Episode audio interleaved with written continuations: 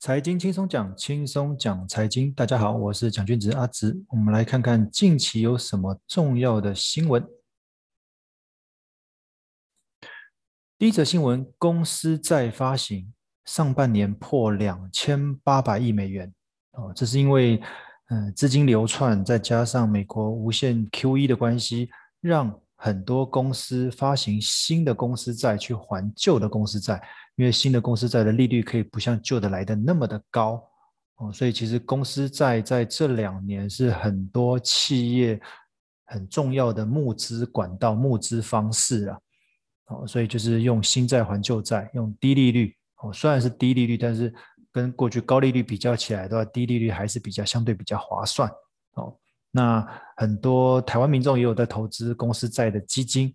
哦，在过去这一年多，其实它可以从去年最严重的第一波疫情，三月多、三四月跌那么深，马上弹升到相对比较高的价位，也都是归功于在美国无限 QE 的时候有挹注在公司债，很多资金有挹注在公司债，拉抬公司债的价格。好，第二则新闻，寿险保单借款每人最高十万元，利率一点二八趴，哇，这利率还蛮低的。哦，如果你手上有。寿险保单的话，从七月一号开始，每个人最高可以借十万，然后有可以用享有一点二八的低利率。其实这边我有另外一个角度的思维可以跟各位分享。其实保单借款的前提就是你要有保单，你过去有没有购买有含有寿险成分的保单，例如储蓄险也算其中一部分。那如果有的话，你当然可以透过这种模式来筹钱来来募资。哦，但如果你当初都没有存钱在储蓄险，或者有买这些寿险成分的商品的话，你就没有办法获得这样的一点二八趴的利率。哦，所以其实储蓄险某种程度是强迫储蓄，那它要急用的话，也可以透过借款、保单借款来应急。所以我觉得它还是有它的功能性存在。哦，所以我觉得很多。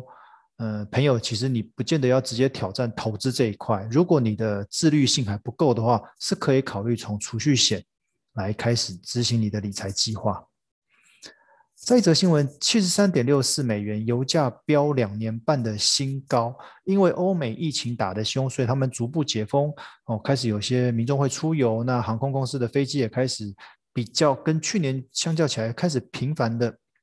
开始飞行，所以这相关的用油能量也比较多、比较高，所以油价有开始飙升。哦，现在油价已经回到疫情前的相对高点，七十几块钱。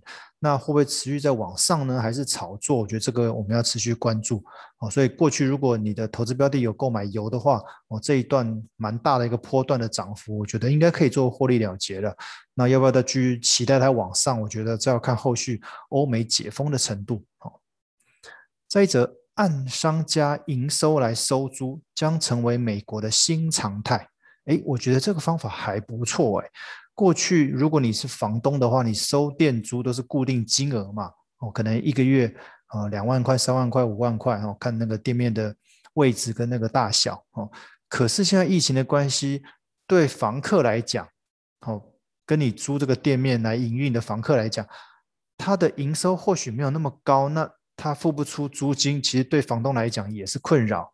那他们现在改变一个新方法，房东就看看你这个月赚多少，我抽趴数哦。随便举举例哦，假设你营收的十趴就是你的店租，诶，那房东每个月收的店租不一样，但是对房客来讲，他也相对轻松，而不是给他一个固定的价格。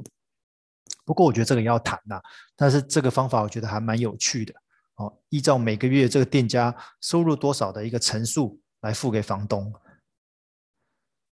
再一则新闻，摩根大通囤了五千亿美元的现金押宝升息。诶，什么意思？摩根大通他放了很多现金在手边，就是等升息那一刻，因为他觉得升息的话，股市一定会回档，回档他就可以将手边的现金拿去投资，买到价格比较便宜的股价。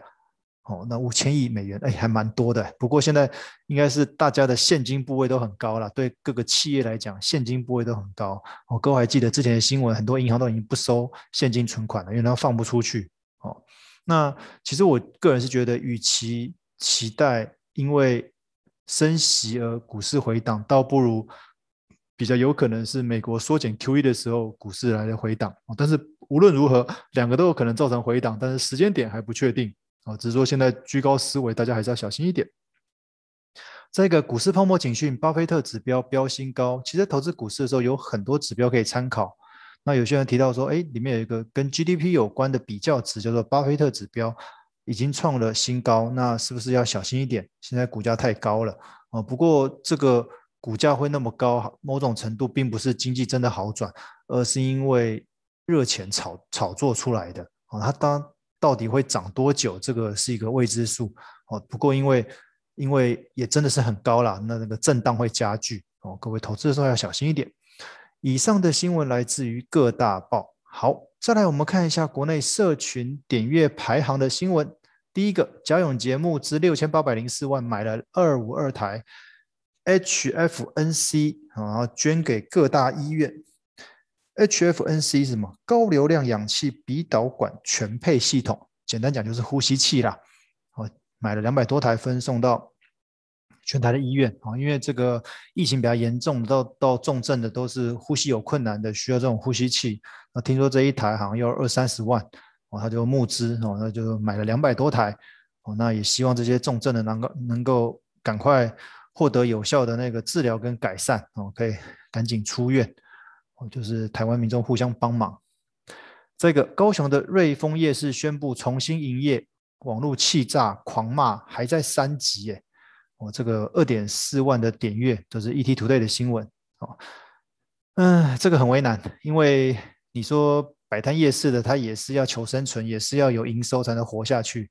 那你不给他摆摊，他没有办法生活。可是摆了摊又可能会有群聚的问题，呃，这个有点无解啦。这个只能取得一个平衡点哦，看什么经营啦，哦，或者可以学习有些夜市也大家讲好哦，大家一起可以做外送啊或什么之类的哦。好，再一则。疫情失业挨饿多日，南奔警局哀求拜托给我一餐。这个两万人次的点阅哦，这是联合新闻网哦。其实我觉得这个没办法，因为疫情真的导致蛮多人失业。那天看好像呃多增加，过去这个月多增加了五千多人失业哦。那失业当然就是对三餐来讲就是有一顿没一顿的哦。那今天有一个男性就跑到警局去说，请警察给他一顿饭吃，因为他有一餐没一餐的。哦，那这个很为难，因为这个跟我们六月底到底要不要开放那个解封哦，要不要从三级降为二级哦，这个也是很大的一个课题啦。因为你降级有可能疫情又重染哦，就又又变严重，但是不降呢，很多人的生计都出现问题了哦，这个两难哦。这个欧美也是有一样的问题，更何况欧美很多都已经锁国封城一年以上了。再一则新闻，日本。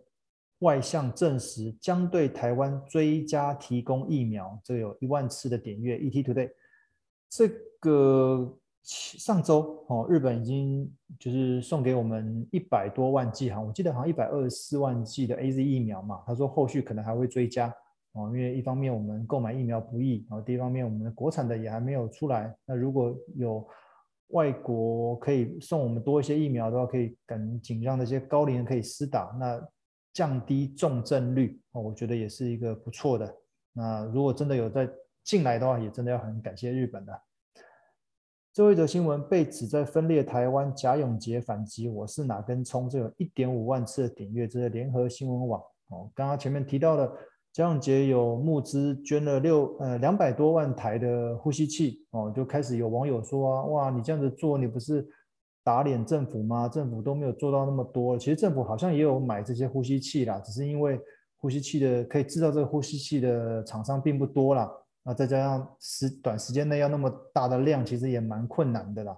啊，反正我觉得就是政府跟人民互相帮忙嘛，大家也不用这样子比战或什么。重点还是就是人家说的同岛一命，能够赶快让台湾解封，然后让疫情趋缓，那恢复各位的民生跟经济问题，我觉得这才是关键。好，以上的新闻来自于社群的大数据分析公司思维策略。那所有的新闻内容资料来源的时间是六月十四号到六月十七号。那以上跟各位分享，谢谢。